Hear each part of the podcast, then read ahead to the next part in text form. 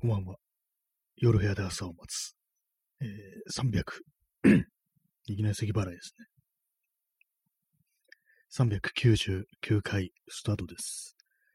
えー、本日は6月18日、時刻は23時14分です。最初のこんばんはが、ちょっと変な声になってしまって、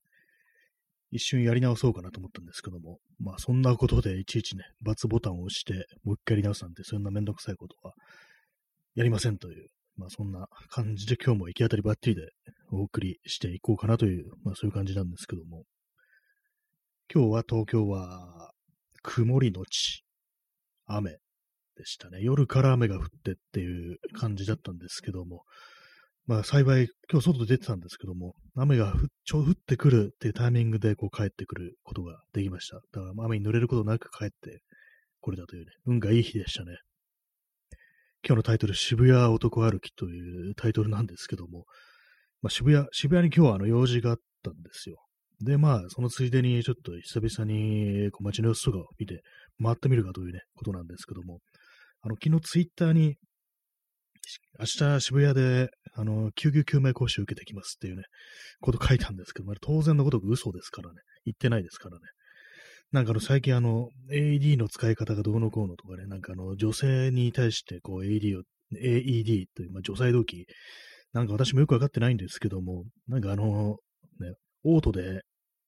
心臓マッサージ的なことをやってくれるみたいな、そういう機械だと思うんですけども、なんかそういうのを女性にやると、まあ当然のことが上着をね、上に着てるものをちょっと、なんかこう、脱がして、脱がしてレベルなのかどうかわかんないですけども、なんかとりあえずちょっと肌に触れなきゃいけないっていう風になるから、それがあの、後からセクハラで訴えられるんじゃないかみたいなことがあって、だってなんかそれがなんかちょっと、実際に訴えられたみたいなことがあったみたいなの、そういうなんかちょっと、ありもしない事実という、ありしもしない事実、まあ、要はデマみたいなのが流れてるぞ的ななんか、なんかよくわかんないですけど、私もそこまであの追ってはないんでね、あれなんですけども、そういうところからなんかこう、ね、それ、それでなんかこう、あでも自分も使い方が分かってないなと思って、でもなんか、そう考えると、ああいう交渉みたいなのって受けといた方がいいんだろうな、なんてことを思って、思わずなんかこう、明日受けてきますっていうね、まあ、嘘ですよね。ただ単に渋谷、渋谷に用事があって行くというだけのことなのに、そんなこと書いたんですけども、まあ、それであの、ね、なんかこう、ブラブラ、今日は昼間、渋谷の街をブラブラしてたと、男歩きをしていたという感じですね。男が歩いてるだけで、ね、こう、男歩きっていうね、男ってつけると何でもなんか馬鹿らしくなるっていうかね、なんかちょっと面白くなっちゃいますけどもね。えー、ソロムさん、AED はリスクなので見つけ次第破壊。これぞ男のリスク管理。これは面白いですね。なんかね。確かにね、そういうことから言ってる人からしたら、もう AD があること自体危険だってことでね、もう破壊して回るっていう、なんか、すごいなんかね、怖い、怖い光景ですけども、頭の中ではね、そういうふうに考えてる人もいるかもしれないですね。まさしく男って感じしますね。それ本当に。かなり、こう、なんか、ブラックなね、こうネタとしてはかなり面白いかもしれないですね。そう、破壊して回ってるっていうね、なんか、ね、えチャンツさん、男らしいっていうね、これ確かに面白いですよね、これね。まあでも、ああいうね、まあ、ああいうこと言ってる人たちの中には、まあね、ほんとなんか、まあ、かなりの強めの反応みたいなね、な、なんなんですか、ああいうのもなんかこう、どうして、なんか、かなりね、まあ、ああいうことに固執するな、みたいなことは、まあ思うんですけども、まあ自分もね、あれなんか実際、ね、ああいうこと、なんかいろいろみんなね、こういろいろ話してますけども、なんかその手のね、なんかこう、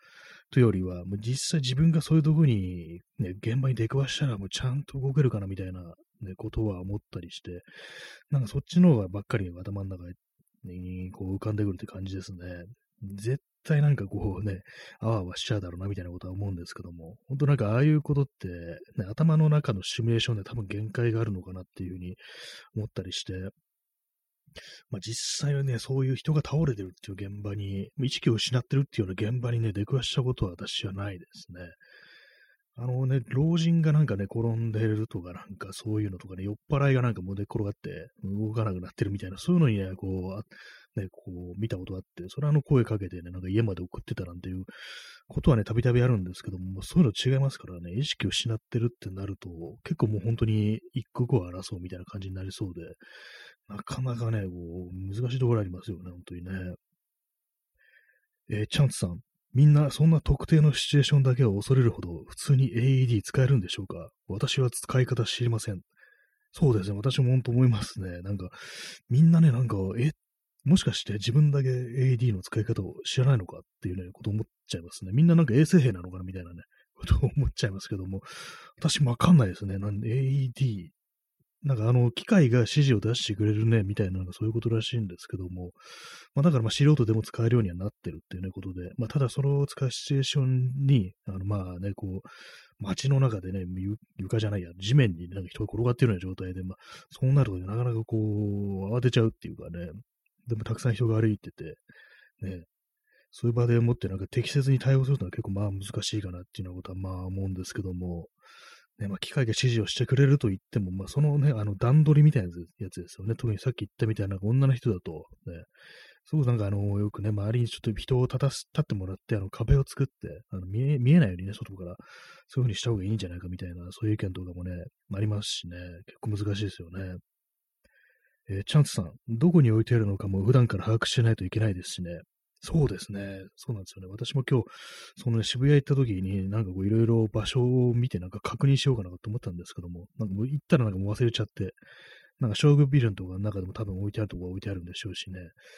確認しようかなと思ったんですけども、なんか全然こう忘れてました。ね、本当なんか、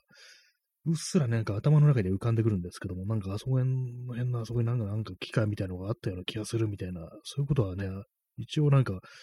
すら頭にあるけれども、実際ね、ほんと把握はできない、できてないですね、本当何か本当人倒れてるぞってなったら、あそこにあるっていう感じでね、こう、すぐにね、行けるかっつったら、まあ、稲であるっていうね、感じですね。まあでもそんな中で、あのー、今ツイッターでね、読んだ人のつぶやきで、昔実際にこう、ね、女性がこうなんか意識を失ってるって状態で、それで AED を持ってったってことがあって、で、それで、そしたらまあその人はなんか転換の、転換の発作だったというね、ことで、で、まあそしたら、あの、多分看護師さんか何かがなんか、そういうのを知ってる方がなんかたまたま同じ現場にいて、それで、あこれはの転換の差だから大丈夫ですみたいな、そういうこと言われてっていうね、ことがあったっていう、で書いてる人がいて、で、その後、なんかその人があの、駅の名前で、駅だったらしいんです。確か駅だったと思うんですけども、その検索したら、なんか、まあ、倒れた人らしきアカウントがなんか危うく、あの、AED されるところだったみたいなのを書いてるのを、ね、見て、なんか不快になったみたいなことを言ってる人がいて、ああって、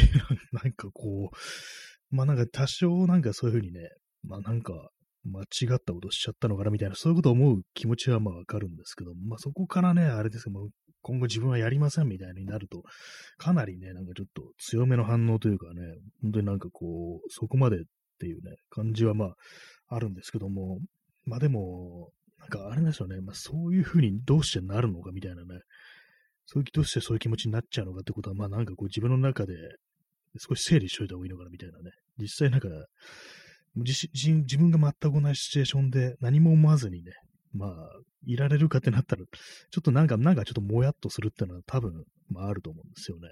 ね結構あの、ね、なんか、やっぱ、こういう時に、まあ、まあ、男とは、だけとは限らないかもしれないですけども、あれなんですよね。やっぱあの、なんかこうやるときに、あの、基本的になんか男っていうのは、あの、脳なしだと思われたくないっていう気持ちが、まあそういうのがね、こう非常に強いと思うんですよね。私自身にもそういうのがかなりまああると思うんですけども、そういうのの裏返しでちょっとミスった時に、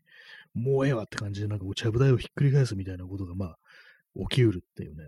まあそういうことは非常に思うっていう、まあ、自分自身のね、なんかこう、振り返ってみると、そういうね、心の動きってものはまああると思うんで、まあそれをね、そういうことをまあ前提において何かこう、自分のマインドをね、こう、ちょっとコントロールして。マインドコントロールって言うとあれですけども、何かこうもう少しちょっと健全なというかね、なんかそういう方向にあんまり行かないようにこう意識していかなければいけないのかななんてことはね、ちょっとね、思っちゃいますね。えー、チャンツさん、えー、取り越し苦労で、しかも報われなかった時の気続きですよね。そうですね、確かになんかこう、え、わ、わ、やばいやばいと思ってなんかこうやろうとしたら、いや、それいらないから、みたいなね、ことをやると、まあ、まあ、ショックではまあ、あるなというね、ショックとまでいかなくてもな、なんかもやっとするというね、なんか俺ババカみたいじゃないかみたいなね、なんかそういう気持ちってい。うのはやっぱりどうしてもまあ出てくるんですけども、でまあそ、さっき言ったそのなんかね、こう、もうやらんわみたいなこと言ってるのはまあかなり強めの反応ですけども、あんま、まあ、私としてはですね、まあ、インターネットのムーブとしてはね、バカ何言ってんだこいつみたいな、ね、感じですけども、どっちかっつったら、まあそういうのはやっぱりこうね、何かしらこう、やっぱこう、自分にも起きることとして、まあある程度自分事としてね、捉えて、ちょっとあの、まあ、叩くというよりはなんか諭していく方がいいんじゃないかみたいなことは、まあ思ったりはしますね。やっぱなんか、まあこういう時あのね、まあこれもあの、なんか、今結構、まあ男女のね、あれになってますけども、そしたらまあ女の人でもね、まあそういうのはあるとは思うんですけども、まあ、特に男の場合はなんかこう、脳なしだと思われたくないっていうのがね、非常に強いんじゃないかっていう、まあ、私のまあ推測ではあるんですけども、こういう時になんか、何、何バカなこと言うなこいつだっていうね、ことをなんか言うのもなんかやっぱ男だったりして、やっぱりなんかね、よく言いますけども、なんかあの、男だけど、ちょっとその女性の味方みたいな、まあ、フェミニストであるみたいなことをね、こう揶揄しているので、あの、チンポ騎士団っていうね、今なんで急に大きい声出したんだって感じですけども、チンチンポっていうね、言葉が出てきたんで、ちょっと私も緊張してしまいましたけども、チンポ騎士団っていうね、言葉ありますけども、チンポ騎士っていうね、言葉ありますけども、何回言ってたって話ですけども、まあ、それいう、ね、それにもなんかちょっとある、まあ、言いがかりっていうのもね、多分にあると思いますけども、まあなんか、その感覚ってあるよねっていうね。私もなんかそういうところはあるぞっていうね。俺は分かってるから、味方だからみたいなこと言って、ちょっと越にいるみたいな、そういう感覚ってのはまああるんで、だからもうその、そこで起きるなんかいさかいみたいなね。男と男のいさかいですよね。男の戦いですよね。まあそういうものは、やっぱりなんか結局なんかあれですよね。要はなんかマッチョさを競ってるみたいな風になるってんじゃないかみたいなことはまあ思うんで、それは現実ね、やっぱり大切な現実にこう倒れてる人のがね、こう、命が助かることが、一番っていうのがあるんで、まあそこから離れないで、なんかこうね、考えたいなというかね、まあ、そういうのもあってなんかこう、ね、実際自分だったら、まあ本当どう動けばいいのだろうかみたいなね、そうなると思うんですけども、まあ、絶対ね、絶対そんな救急救命士とかじゃないですから、ちゃんとして対応とかできないと思うんですけど、できたとしても本当、あわあわしてるっていうね、感じになると思うんですけども、まあそういうのをまあ過剰に恐れるというか、まあそうなってしまってもあの気に病まないっていうのがね、まあ大事なのかななんていうふうに思いますね。はい。まあ、そんな感じでね、チンポ連呼でお送りしてますけどもね、第399回というね、明日で400回がって感じですけども、まあそんな感じのことが言いたかったわけなんですよ。その AED うんぬんでね、なんか、ここをね、昨日今日となんかふざけたことを言ってるような感じですけども、やっぱりなんかこう、ね、難しいなっていうのはありますね、本当にね。なんか困るとすぐに難しいなとか動かしますね、私はね、基本的にね。なんかこう言うことなくなると難しいですねとかね、不思議ですねとかなんかそういう感じでごまかしますけども、ね、ちょっとあの、稲川淳二のね、やだな、なんかおかしいな、やだな、変だな、みたいなね、それに近いものがありますね。えー、チャンツさん、えー、収録ギフト応募券ありがとうございます。えー、そしてストロムさん、収録ギフト応募券ありがとうございます。ね、これが溜まると何かこう、何何かができるらしいです。自分のギフトが作れるのかなっていうね、感じですけども、もしこれが溜まったりしたら、あの、鉄骨のギフトをね、作りたいと思います。あ、チャンツさん、2枚目の収録ギフト応募券ありがとうございます。鉄骨作れるでしょうか？鉄骨を鋳造できるでしょうか？まあ、鉄骨って鋳造なのかどうかわかんないかもしれない、わかんないですけども、よくわかんないですけどもね。いや、鉄骨削り出しはおかしいか。鋳造ですよね、多分ね。まあ、あんまりその鉄のことよくわかってないですけども。ね。あ、チャンツさん、鋳造祈願。あ、いいですね。なんかこのね、4, も4文字の、ね、漢字4文字鋳造祈願っていうのがね、なんかちょっと物々しい感じで、なかなかいいですね。ちょっと鉄骨をね、ちょっと鋳造していきたいと思います。ありがとうございます。えー、ストロムさん、えー、難しい問題ですね。は、何も出てこない時の万能ワードですね。そうですね。本当最終的にはそこにね、行ってしまうことがありますね。難しい問題ですねとか、考えさせられるとかね、なんかそれもありますね。もうそれ言っときゃいいっていう感じになりそうで、えー、なかなか本当なんかあれなんですよね。人間、人間っていうか私だけかもしれないですけども、はっきりとした結論を出して生きてないっていうのがまああるんで、もう好きあらば難しい問題ですねとかね、もうちょっと出てきちゃうところありますね。本当なんか意見とかね、立場とか、なんだかんだね、やっぱツイッターとかああいうのやってるとなんか自分がはっきりしてるような感覚に陥るんですけども、まあ、全然はっきりしてないですね、なんか。基本なんかね、あの、多分、心の奥底ではね、別にどっちでもいい、どうでもいい、わからないっていうようなことにも、なんか分かったようなふりをしてね、私はこうであるみたいに思ってるだけであって、実際になんかね、こう、ね、実地においては、まあ、ちょっと、ね、なんか実際どういう意見を持っていいか分からなくなるなんてことは、まあ、あるというね、まあ、そんなところありますね。まあ、そういうのもあってね、本当になんか難しい問題だなということは、ね、思ったりしますね。まあね、そのような感じで、今日渋谷を男歩きしたんですけども、まあ、あの昼間のうちはこう雨が降らないだろうということで、あの自転車で行ってきました。電車じゃなくて。で、まあ、いつもとね、あの違う駐輪場に止めたんですよ。あのー、宮下公園のすぐ、まあ、宮下公園の下かな？下にあるんですよね。あの、なんかいろいろ商業施設ある。下に、の部分が、あの、駐輪場になってて、比較的新しいんですけども、7時間100円というね、やつなんですけども、なんかガラス、ガラガラに開いてて、っ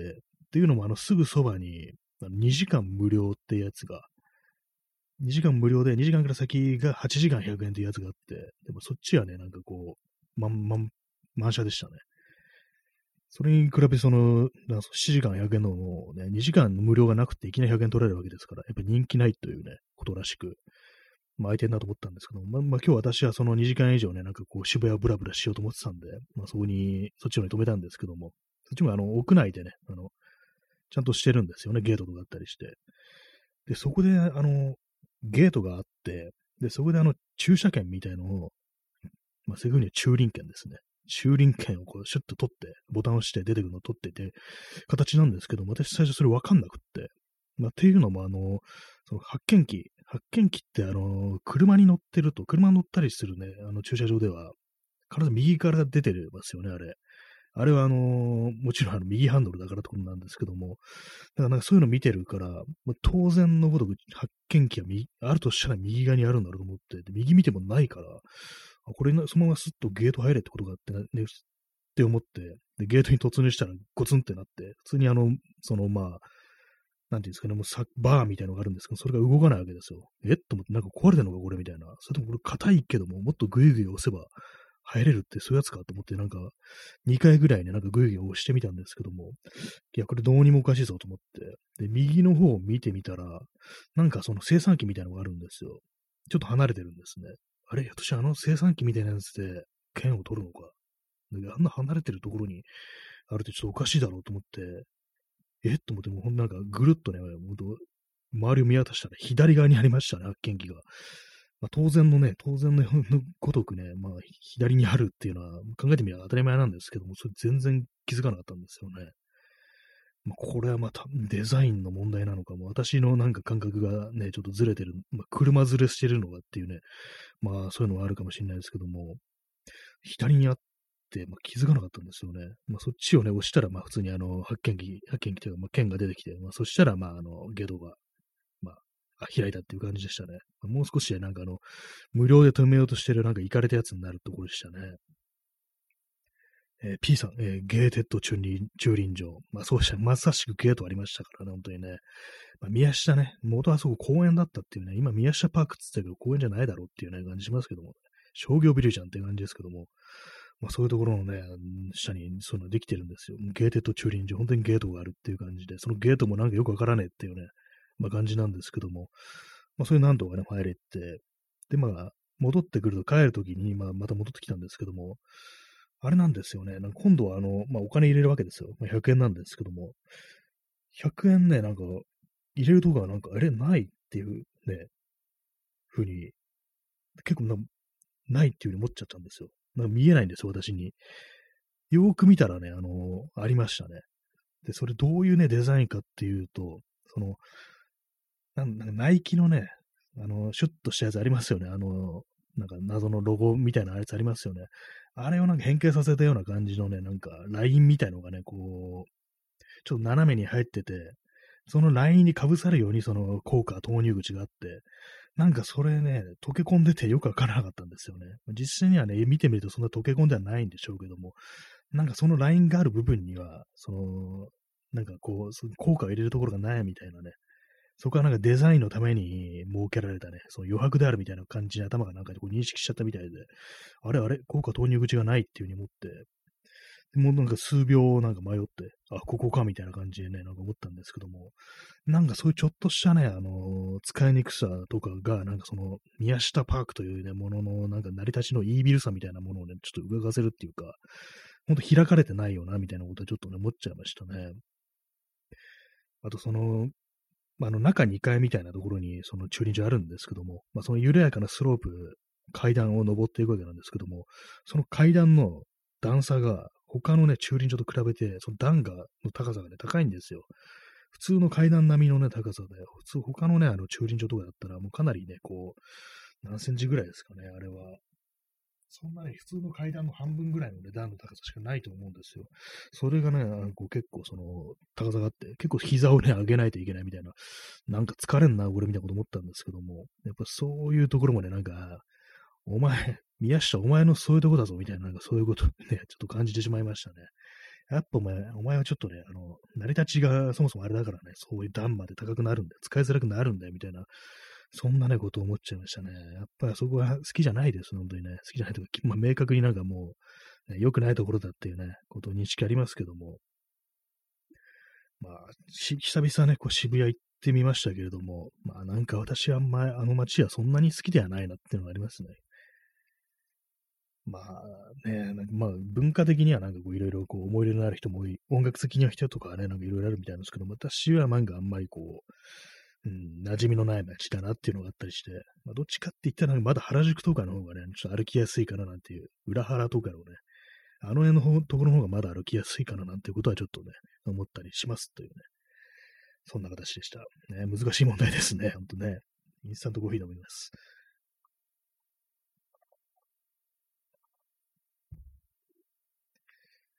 結構あの、宇田川町のあたりもなんかいろいろ変わってましたね。あっちの方あんま行かないんですけども、前はなんかちょろちょろっとね、なんか用事があって、覗いてみることもあったんですけども、なんか、昔、反原発デモというものがあった時に、なんかね、渋谷でそういうデモが行われた後に、その裏川町のあたりにあるなんかあの、DJ バーっていうんですかね、ああいうところになんかこう、行ったりしてお酒とか飲んだりしてるという、そんな時代があったなと思って、あの店ももうないのかなと思ってね、今日行ったんですけど、普通にあるみたいでしたね。はい。ね、まあ、それはあったんですけども、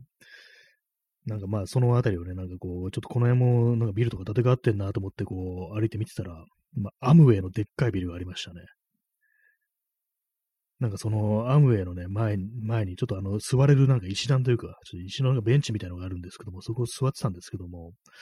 なんかここにいると勧誘されそうだみたいなね、気持ちになって、なんかもう割となんかこう、すぐにね、移動しましたね。ちょっとなんか警戒してしまうみたいな、そういうところありますね。アムウェイってこんなでっかいね、ビルがあるんだっていうね。なんか各種いろんな、あの手の、ちょっと、あれな感じのあれって、あれなね、こう、感じのビルがありますよね。あの、新宿と新大久保の間にもあのサイエントロジーのでっかいビルとかありますしね。なんかああいうの見ると、なんか特有のオーラみたいなのあるなみたいなことを感じますね。あの手の建物っていうのは。一瞬なんか開かれてるように見えるみたいなね。なんか小綺麗に見えるみたいな。何かがありそうに見えるっていうあれなんですけども。なんか、なんかちょっと変だなと思って、こう上のを見上げるとサイエントロジーでバーンってね、出てるっていうね。そういうことがよくありますね。はいね。今日はあの渋谷の話ということで、なんかいろいろ盛りだくさんですけども、あのー、家具屋みたいなとこも行ったんですよ。あれ、な、なんだったかな？あの、多分ね、あの、なんか、ジャーナルスタンダードっていう服屋から派生したような、あの、家具屋さんみたいなインテリアのお店だと思うんですけども、ちょっとあの、名前忘れちゃって、なんとかファニチャーとかなんかそんな名前だと思うんですけども、そこ行ってなんかね、こう、まあ、別に何を買うともないんですけども、なんか家具をね、こう見てたんですけども、まあまあいい、まあやっぱいい値段がするんですよね。ソファーだとか、そういう、まあ、照明だとかそういうのいろいろあって。で、その中の真鍮の、あの、照明、まあ天井から吊るすタイプの照明があって、確か値段がなんか10万ぐらいしてるんですね。まあ、真鍮でできてて、まあその、ライトが白熱電球の形をした、まあねじ込み型のやつですね。あの、ああいうね、電球がまあ、4、5個をつけられるみたいな、そういうデザインなんですけども、まあ非常にまあ凝った感じのね、まあ確かにシャレオツであるみたいなことを思いながらね、いいかもななんてことを思いながら見てたんですけども、なんかね、ああいうなんか比較的こう手の込んだものでね、お値段するってものがある一方で、まあその同じ渋谷にはニトリっていうね、もの、イケアも確かあったかな。ありますけども、なんかああいうところ行くと、まあ、安いものがね、非常に置いてあってね、割となんか品質もまあそれなりでこう、ペラペラな感じだったりするけども、デザイン自体はちょっと似てるみたいなね、そういうことがあったりして、まあ、特にあの、私が今日見た中では、あの、スツールですよね。こう、座面を回転させて高さが調節できるツールがあるんですけども、それはあの、IKEA にも同じようなデザインがあって、そっちはね、確かもう1000いくらとか感じなんですけども、今日言ったそのなんとかファニチャーのお店では3万5千ぐらいしてるっていうね、まあそういうの見てるとなんか何とも言えない気持ちになってくるっていうか、まあ高いものの方が当然手が込んでるっていうのはまあ当たり前のようにわかるんですけども、なんていうんですかね、本来なんかこう、なんか、ああいう結構高めな家具を見てると、なんか昔の家、こういうのがなんか割と当たり前にあったんだろうな、みたいな、そこそこの値段の家具っていうのが、まあそれもね、まあ家によるっていうのはありますけども、まあ全然昔から、ね、そんなもん買う余裕ないよっていう、まあ家の方がね、まあ多かったっていうことはあるかもしれないですけども、でもなんかああいうものが行き当たるね、場所っていうのは本当になんか少なくなったのかなってことはまあ思うんですけども、要は貧困化というかなんというかね、こう、あんまお金を出せなくなってるという、質の高いものにお金を払うという、まあ、習慣がまあないという、なくなったみたいなことが感じたりして、まあ今までだったら本当になんかもう庶民というね、庶民にもなんかそういうそう文化の香りというか、何かこうしっかりしたものであるとか、まあそう、単純にまあその、ね、質のいいを超えた、まあそれ以上のなんか付加価値みたいなものがある、そういうね、家具みたいなものが、なんか昔はひょっとしてあったんじゃないかみたいなこと思って、なんか結構マガジンラックとかも結構凝った感じのものが置いてあって、まあ当然結構お値段するんですけども、なんかそういうの見たらね、ちょっと暗い気持ちになってきてしまいましたね。なんか没落する姿を見てるというか、何かこう旧世界のね、こうまた人間が生き残ってた時代の遺物を見てるような、なんかそんな感じになってしまいましたね。なんか、まあ、ただね、お店の中は結構あれですね、若い人が多くって、なんかね、あの、ニトリとかも私、なんかね、ちょっと見たりすることあるんですけども、別に買いもしないのになんかあの、ソファーのコーナーとかね、置き場所もないので 見たりするんですけども、なんかああいうとこと比べてなんか客層が若いっていうのがありましたね。まあ、それはあの、まあ若い、若めの街だからっていうのもあると思うんですけども、なんかこう、明暗みたいなものをちょっと感じてしまって、なんか何とも言えない気持ちになりましたね。もうなんか悲しくてやりきれないので、もう堂々とね、あの、店頭でそのもののサイズを採算してコピーしてやろうかなとぐらいのこと思いましたけども、さすがにそれはしませんでしたけども、ね、なんかい、いいものを見て、なんかね、嫌な気持ちになるみたいなね、そういうのありますよね。えー、P さん、えー、最終的にはレイダーの隠れ家に。そうですね、あの、ね、これはフォールアウトというね、核戦争後のアメリカを舞台にした RPG があるんですけども、それにね、こレイダーといえば、野党のね、群れですよね。人を襲ってなんか奪ったりね、殺したりするっていう、そういう悪い悪党のね、がなんかそういうとこ隠れ家にするっていうね、実際そのゲーム中にね、なんかこう、非常に豪華なソファーとかがね、なんかこう、当たり前のようにね、その辺にあるんですけども、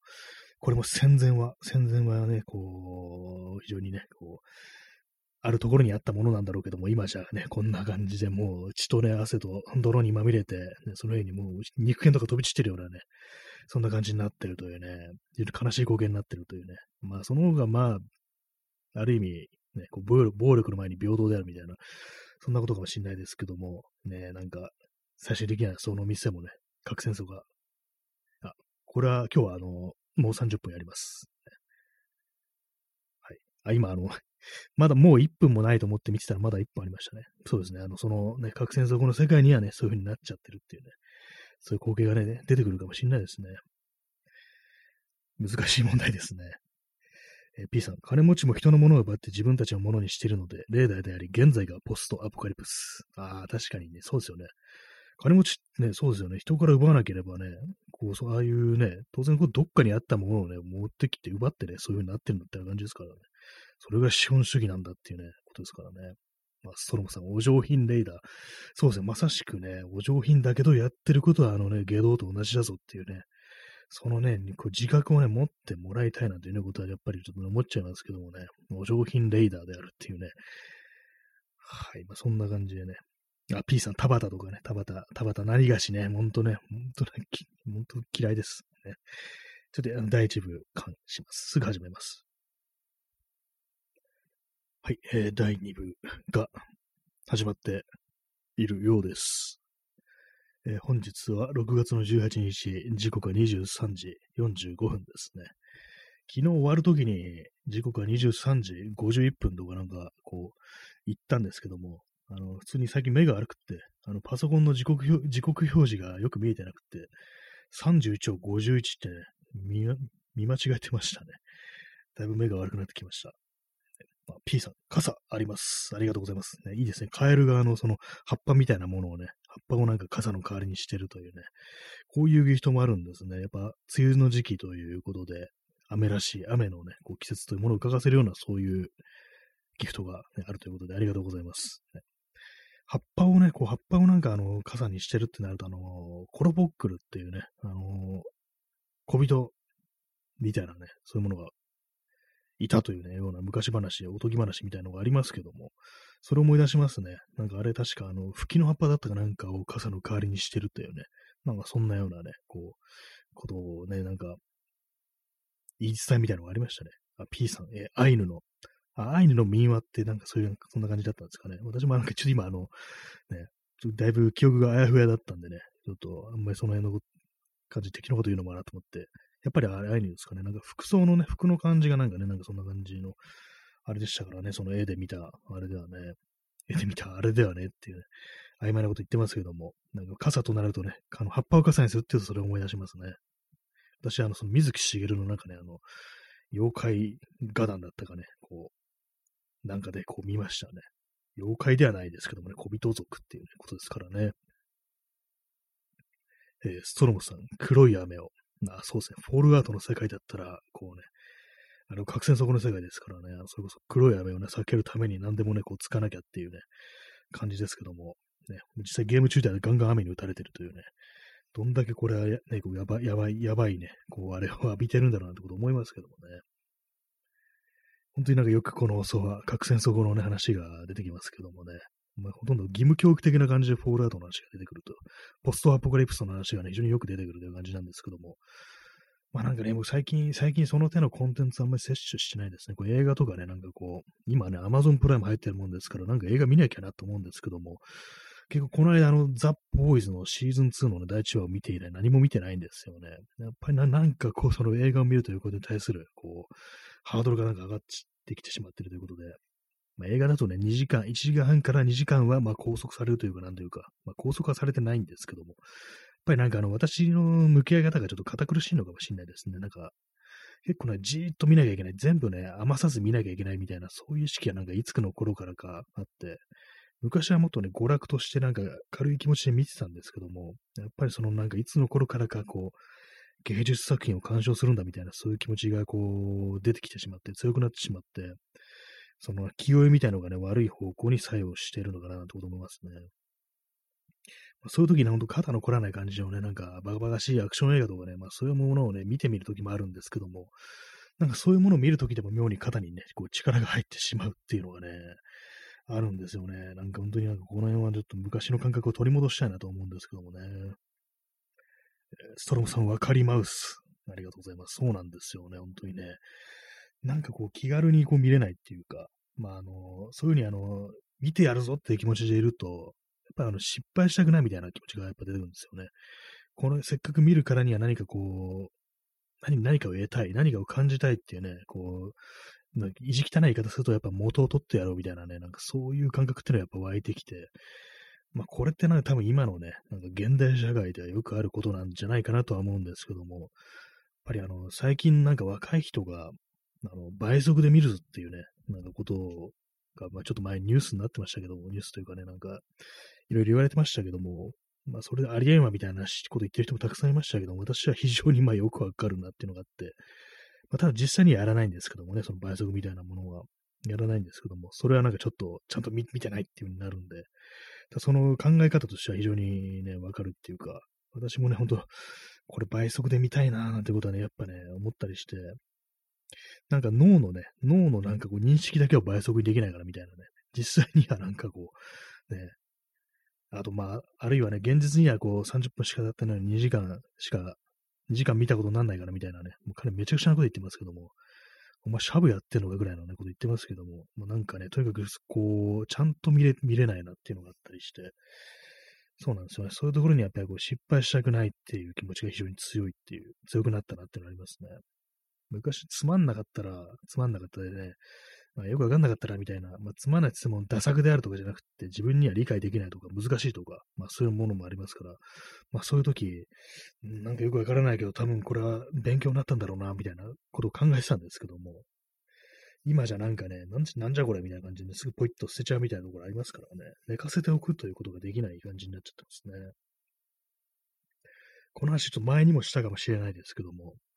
前に三浦淳が、あの三浦淳という人はあのボブ・ディランがね、すごく好きで、でもボブ・ディランもキャリアがすごい長いですから、いろんな、いろんなアルバムを出してるわけなんですよ。で、まあ当然その中にはなんかよくわかんない、あの、ね、アルバムとかもあったりして、で、まあそういうのも、まあファンだから、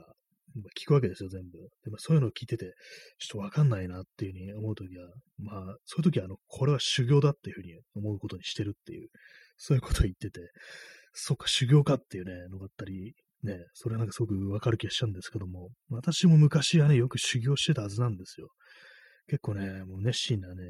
修行、修行僧だったんですけども、今じゃなんかもう完全にそのね、本当に、金繰りしてしまったなというね、もう修行させていただくというね、こう、気持ちがなくなっちまいましたね。わかんないやつはなんか、これはなんかもう、俺に分からせない方が悪いみたいなね、なんかどうしてもそういうことをね、ちょっと思っちゃったりする。ちょっとね、あの、それこそ感触ですよね。なんか、この放送では大人の感触という言葉がたびたび出てきますけども、本当になんか、大人が感触を起こしてるっていうね、ともそういう感じになると思いますね。どうせわからない俺が悪いんだろうみたいなね、なんかそういう なんかいじけた気持ちみたいなのがね、ちょっとね、出てくるようなところもあったりして、まあ、これはね、あのー、さっきのね、こう第1部でも言いましたけども、そのなんか AED とかのなんかなんだかの話に関連づけて、男っていうのはなんか自分がなんか脳なしである、ね、物のわからない男、人間だと思われたくないみたいなね、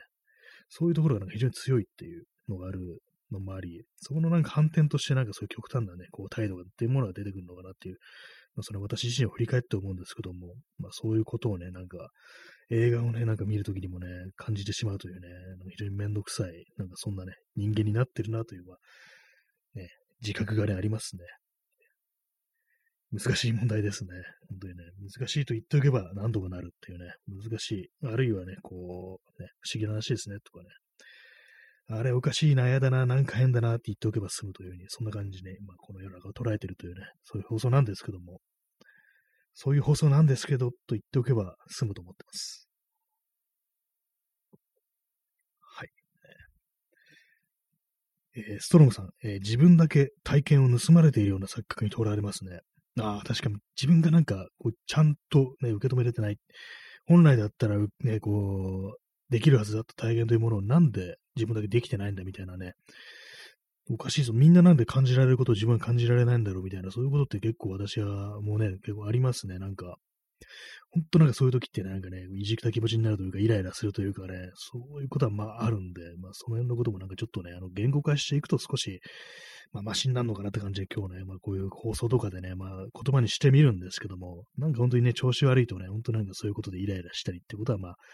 よくあったりして、で、まあそういう時にね、あの、ツイッターだとか、SNS とかに今ちょっと極端なね、ことを書いちゃったりして、それでまあね、こう、なんかツイッターにいる気難しい人っていうね、そういうパブリックイメージが出来上がっていき、人が離れていくなんていうね、なんかそういうことがありそうですけども、まあ実際どうかわかんないですけども、なんかね、そういう感じの悪循環みたいなことがね、結構起こったりしてるんじゃないかってことはまあ感じたりするようなというね、ふうに考える昨今ですね、本当にね。まあなんか、まあ、本当なんか修行だって思うのがまあいいんでしょうけどもね、本当なんか、ボブ・ディランのわからないアルバムを聴いてると同じ感覚で行こうじゃないかというね、まあ、感じですけども、それがまた難しいんだよなというね、それこそ難しい話ですねというね、感じになっちゃいますね。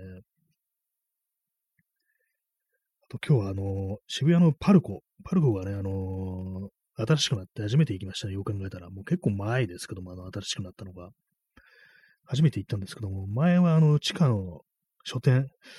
あれ確かに純駆動だったかなと思うんですけども、あそこなんかたびたびこう行ってたんですよ。渋谷行くたびになんかそこ覗いてみるみたいな感じで、あ、あんま買うことなかったんですけども、結構ね、あのー、画集だとか、写真集だとかそういうものがね、割にたくさん置いてあったんで、なんかちょちょっと見てたんですけども、地下行ってみたら、ありませんでしたね。本屋とかありませんでしたね。飲食店街になってました。なんかね、飲食店街だったんですけども、まあ、結構ね、若者がたくさんいるなというのは当たり前かもしれないですけども、まあ、このね、コロナの2年をこう踏まえてみると、なんか、こんなに人がたくさんいるのってすごい不思議な感じするなぐらいの、ところであったんですけども、なんかあの、あれなんですよね。その飲食店の感じが、なんか、わからないんですよね。よくわかんない。なんか自分のね、こう、がなんかそう飲食店だとか、行ってた時代となんか変わったみたいな感覚があって、なんかね、こう、何のお店なんだろうみたいなのが結構多くて、まあそれはあの渋谷のパルコっていうとこでね、まあ尖ったお店が多いのかなっていうね、そういうことなのかもしれないですけども、なんか自分の中でこれはこういう店だみたいなね、そういうジャンルみたいな、わけみたいなところにこう、当てはまらないようなお店があって、まあそんなじっくり見たわけではないんですけども、まあそういうところにね、こう若い人たちがこう集まっているというのを見ると、なんかね、自分があの、本当刑務所入ってて、無所から帰ってきて、久々にシャバの空気吸ってるみたいな、なんかそういう気持ちになって、なんかね、変な、変な気持ちになりました。変なっていうか、ちょっとね、あのー、若干の悲しみに包まれたようなね、なんかそんな感じがあったんですよね。で、なんかね、その地下はまあそういう感じだったんですけど上の方行っても、なんかよくわかんないお店があって、なんか結構広いね、天井が高くって、まあそれこそなんかね、ボーリング場かみたいな感じのね、なんか広さそこまでじゃないけどですけども、なんか結構広い、天井広くって、お店もなんかその仕切りみたいなのがあんまりない高いって、なんか広々とした空間があって、そこになんかこう、なんていうんですかね、あの、大きい教室みたいな感じでね、こう、横並びの机があって、そこになんかこうみんな座ってね、こう、なんかくつろいでるんですけども、多分、ま、飲食店だと思うんですよ。カフェ的な感じなのかなと思うんですけども、なんかその光景がなんか自分の知ってる飲食店ではないということがなんか強烈に印象に残って、なんか私は違う文明からやってきた、あるいは違う時代からここにこう急にタイムスリップしてきたのか、まあそれこそあるいはね、こう、それこそシャバに出てきたのではないかみたいな、そういう感覚をなんか疑似体験させられるような感じで、なんかね、すごいこう世の中から阻害されてるような気持ちになってね、なんか悲しくなってしまいましたね、なんか。実際なんかどういうお店だったかわかんないんですけども、ちょっと後で調べてみようかな。なんかそんなことをね、感じましたね。コーヒー飲みます。今日はあの、ちゃんとしたあのドリップのコーヒーを飲んでますね。インスタントではないコーヒーです。まあね、なんかそれを見てて、まあ、パルコね、パルコそんなにすっごい高い超高層じゃないですけども、やっぱあの屋上出れるんですよ。屋上出るとやっぱ眺めがいいですね。なんかそういうこう眺めでたりすると、渋谷であんまこう高いところ上がるってことなかったんで、あ、こんなだったんだみたいな感じでね、意外な光景とかありましたね。山手教会っていう教会があるんですけども、そのパルコの隣の隣の隣ぐらいに教会があるんですけども、そのね、教会の建物のてっぺんあたりになんか天窓みたいなのがあってね、でなんか外出れるようになってるっていう、そういうことに初めて気がつきましたね。で、まあ、そんなあの、言葉で説明されてもっていう感じですけども、まあなんかね、上からじゃないと見えないものがたくさんあるんだなっていうことは思ったりしましたね。宮下公園の方もなんか上まで上がれて、そこは前に上がったんですけども、まあそこそこなんかね、こう眺めが良くってで、まあね、ちょっとあの、人が座るようなスペースもあったりするというような感じなんですけども、その人が安心して座れるスペースというのが、そういうふうにもゲーテッドなところにしかないというね、感じのことはね、やっぱ感じますね。あの、この間、あの、銀座6も行ったんですけども、そこもね、やっぱり非常に似たような感じで、一見自由そうに見えるけど、それはあの、建物の商業ビルの屋上だから、まあ、その入り口の部分でね、ある程度こう、ね、ふさわしからの人物はもう入れないようにすることができるということで、まあ、すでにまあ、この、ね、選別を経てるわけですよ。その屋上にアクセスできるというね、時点で。まあ、そういうことを考えるとなんか非常に嫌な感じがするなっていうね、ことは思ったりして、ね、なんかこれから先の社会の行く末をもってなんかこう、ちょっとね、暗い気持ちになってしまいますけども、ね、まあ、それであと、まあ、そういうね、渋谷からの帰り道に、ちょっとスーパーの前を通ったんですね。で、スーパーの前にちょっとあの、座る、植え込みみたいなのがあって、まあ、座れるようになってるんですよ。で、そこにあの、なんかね、こう、おじさんが、結構年配の、まあ、初老ぐらいのね、男性がこう座って、なんかスナック菓子みたいなのをね、こう食べながらね、ラジオを聴いてたんですね。なんか、まあまあ自由そうなね、風景ですよね。まあそういうの見てたんですけども、まあ、今時珍しいおじさんがいるなと思ってるんですですけども、それであの、そのラジオからね、こう流れる声を聞くと、あれ多分ね、まあ、中国かな、中国語かなっていう感じの外国の言葉だったんですね。まあ、それをね、こう、ね、こう耳にして、ああ、なんか、ね、中国の人なのかな、おじさんなのかな、みたいなことを思って、た、思ったんですけども、なんかね、私それがあのもしね、ラジオ、日本、ラジオの音声、聞こえてくるね、音声が日本語だったら、ちょっとね、まあ、本当になんかいけないんですけども、これは自分がね、100%間違ったことなんですけども、なんかちょっと変なおじさんだな、みたいなね、なんかそういうことね、ちょっと思っちゃってたんじゃないかみたいなことを、ね、こう、感じて、で、それがあの中国語だったりして、まあちょっと、まあある意味ね、まあこういう言い方してあれですけども、まあ、異表人とも取れるようなね、まあ、全然普通に日本人住んでる人も、ね、いるでしょうからね、こういう言い方もあれなんですけども、まあなんかね、それはなんか妙になんかその異国情緒的な感じで捉えるっていうのは、まあ、まあ、これもなんかおかしいんですけども、なんかそういうなんかちょっと嫌さ、ね、嫌さみたいな自分ののを感じたりしてしまいましたね。まあなんかね、でもなんか、昔だったら、ね、そういう感じのね、人とかもう絶対いたずなんです、普通にね、その辺にたくさん。そういうのがなんかいつの頃からか、なんかね、そういうようなことをやってると、なんかちょっと変わった人だなみたいに思っちゃうようになったっていうね、自分、私ですらね、そうだというね、ことでね、なんかやっぱりこう社会の変質みたいなものがあるんだなっていうふうに感じて、で、まあこれ、それとは別に、ちょっとね、もう1ヶ月ぐらい前にも、その近くで、同じね、その場所の近くで、結構大きい声でね、こう喋って、二人喋ってる男性がいて、おじさん二人組がいて、で、なんか結構、その人がなんか割となんか薄着のなんか本当なんかね、タンクトップみたいなね、ランニングシャツみたいなね、そういうものを着てなんか本当結構昭和っぽい風景だな、みたいなね、ことをね、思ったんですけども、そしたらその人ね、そのおじさんたちの喋ってる言葉もおそらくまあ中国語だろうかなっていう感じで、まあそれを見てなんか、ああ、昔そういえばなんかこんな感じだったはずなのになんでいつの頃からか、ね、なんかそういう人がいたらなんかまあ、それ気づくってことはなんか、あんまりこう、他にそういう人がいないってことですからね。まあ、何かね、こう、変化みたいなものが、まあ、いい方向の変化では多分ないだと思うんですよ。そういう、まあ、ストリートから多様性が失われてるっていうね、自由に振る舞ってる人というか、なんかこう、ね、そういう人がなんかい、ね、いなくなったっていうか、本当なんか前も同じような話したんですけども、なんか結構その街のね、中を、街を歩いてると、歩いてる人がなんか今日みんな同じような感じになってるっていう、まあ、均質化が進んでるっていうのがまああったりして、で、あんまね、そういう感じ、なんか思い思いのことをしてるとか、まあ、ね、それぞれなんか話したいこと話してるとか、まあそういう光景というものは本当なくなったなっていうのは、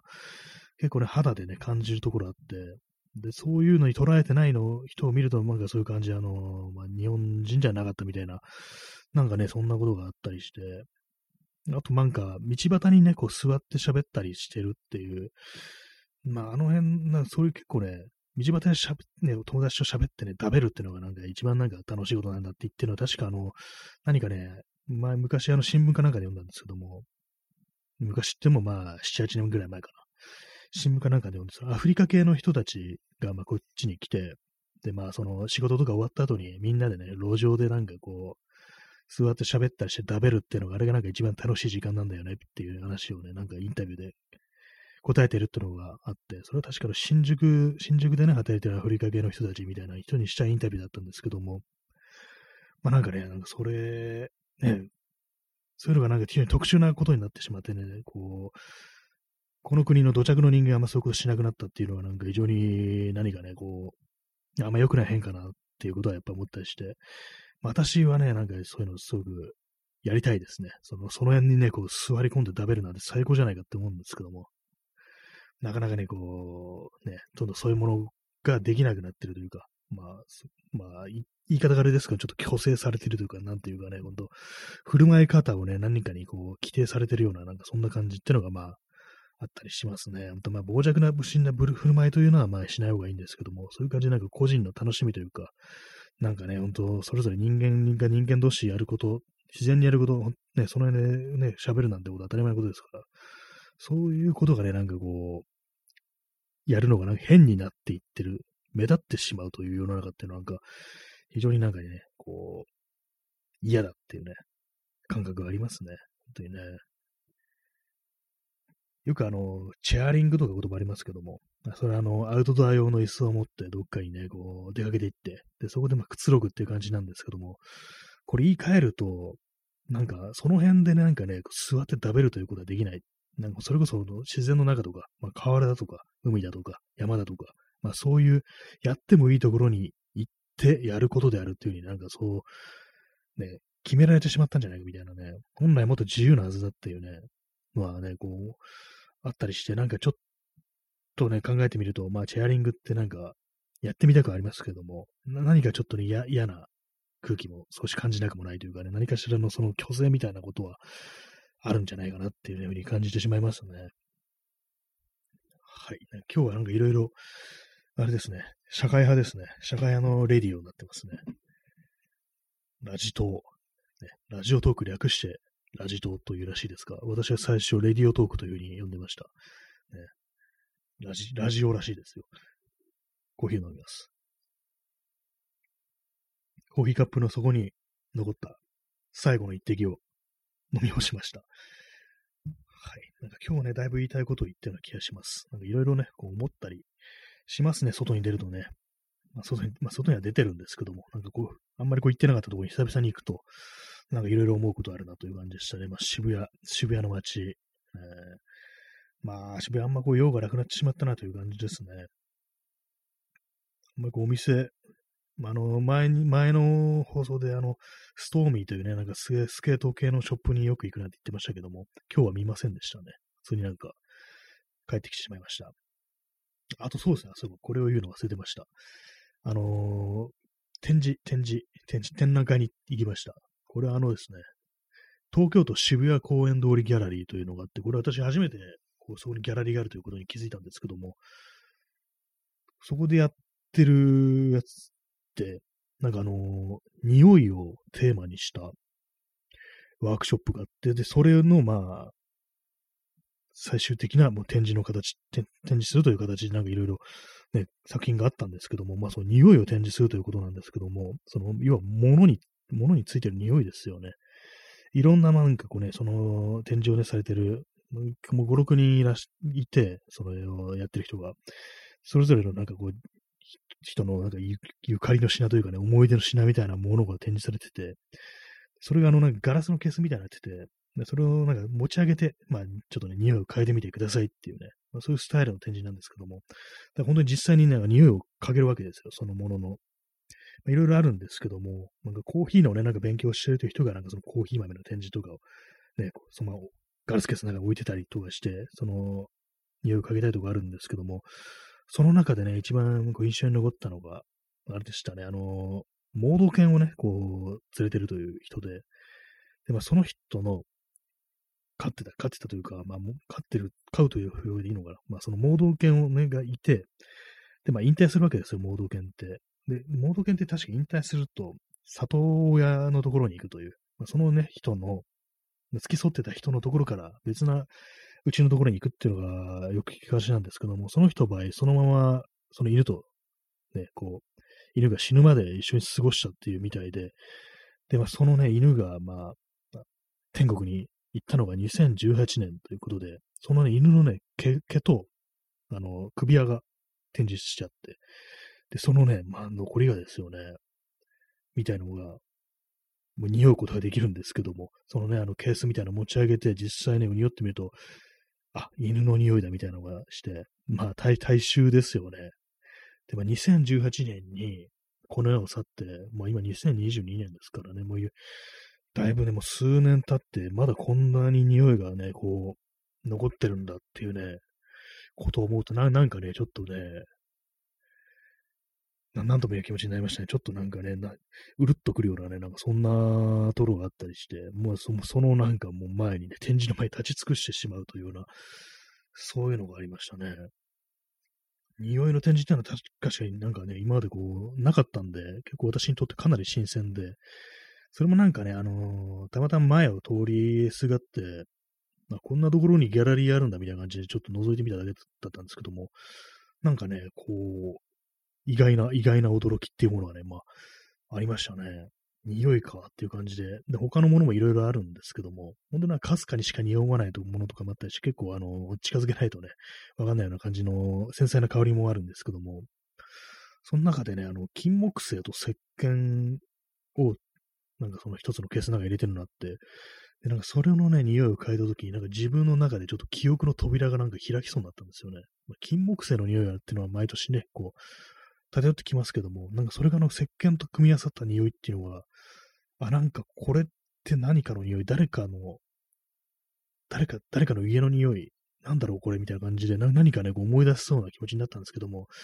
結構ね、しばらくね、ちょっと嗅いでみたんですけども、わかりませんでしたね。あれはなん、どこの匂いなんだろうかみたいな感じでね、やっぱなんか面白いですね。匂いってなんか面白いなっていうふうに思ったんですけども、多分ね、そのね、展示はあのワークショップという形で、なんか5月いっぱい、なんかそのね、毎週やったのを、まあ、最終的にまあ今回展示してるということらしいんですけども、まあ結構ね、スピードですよね。なんか1ヶ月でなんかそういうものをまとめてね、こうババッとね、こう作って、こう展示するってかなりスピードがあるんだと思ったんですけども、なかなか面白いね、展示だったという感じしますね。なんか人のなんかこう思い出の匂いってものってこんななんか興味深いんだみたいなことを結構思ったりして、他にもね、あったのが、あの、おじいちゃんのお下がりのセーターっていうのがあって、ね、おじいちゃんがもう着てたセーターをもう着ないからつってもらって、それをね、結構ね、長いこと着てたと。で、まあ、そのおじいさんがこう亡くなって、で、まあ、こういろんな思い出深いもの、そういうなんかね、こう匂い、思い出を身にまとってるみたいな感じがなんか即したみたいな、そういうことが多分書いてあったと思うんですけども、それがなんか普通にも展示してあったりしてね、なんか、面白いなと思いましたね。そういうのはね、人人の思い出というものをなんか、ね、あちょっと記憶をなんか、ね、追体験するような感じがあって、まあそれも別に全然情報としてはただ匂いではあるんですけども、なんか匂いを嗅ぐっていうのはかなりちょっと不思議な、なんかね、ちょっと新鮮な感じしましたね、かなり。なんか自分がなんか、それ以上の情報をなんかその匂いから読み取ってるっていうね、なんかちょっと犬になったような気分っていうかね、そういうのがなんか少しあったんで、まあ、なんかちょっと可能性が、匂いには可能性があるってことを少し思いましたね。面白いっていうね。まあ、気になるという方がね、いらっしゃられたら、ね、この東京都渋谷公園ギャラリーっていうのは、パルコのまあすぐ初向かいぐらいにあるんですけども、そこでね、やってましたね。まあ、つまりこれ東京のローカルな話になっちゃいますけどもね。まあでもなんかこう、人に匂いを嗅がせることができるようになれば、そのなんかの遠隔でも、なんかいろんなことができたし面白いだろうなと思いますね。まあ、合成してなんかね、まあそういうの研究はなんかされてたような気がしますけども、いろいろな、そういうなんかデバイスみたいなものがね、匂いってものはやっぱなんか、想像以上になんかいろんな情報がこう詰まってるんじゃないかなということをね、思ったという、そんな、感じのね、渋谷男歩き情報でしたっていうね、感じですけどもね。はい、まあ、本日、えー、1時間お送りさせていただきましたけども、いかがでしたでしょうか。まあ、今日はなんか普通にまあ、割とまあ喋ることがあったなという感じでしたね。まあなんか、結構あれですね、結構センシティブなことに触れるような内容であったなと思うんですけども、まあこういうのなんか本当ラジオとかだとなんか行き当たりばったりで適当なこと言っちゃうんでね、なかなかこう注意しなきゃいけないと思うんですけども、それこそ最初のね、なんか AED の話の頃っていうのはなんかこう、まあなんかね、もう少し取り扱い注意な話かなと思うんですけども、まあでもなんかね、こう、あれなんですよ。あれなんですよ。ね。難しい問題ですよね、というね。まあ、最終的にそんなところに行き着くという、ね、放送でした。はい。ね、時刻は0時13分ですね。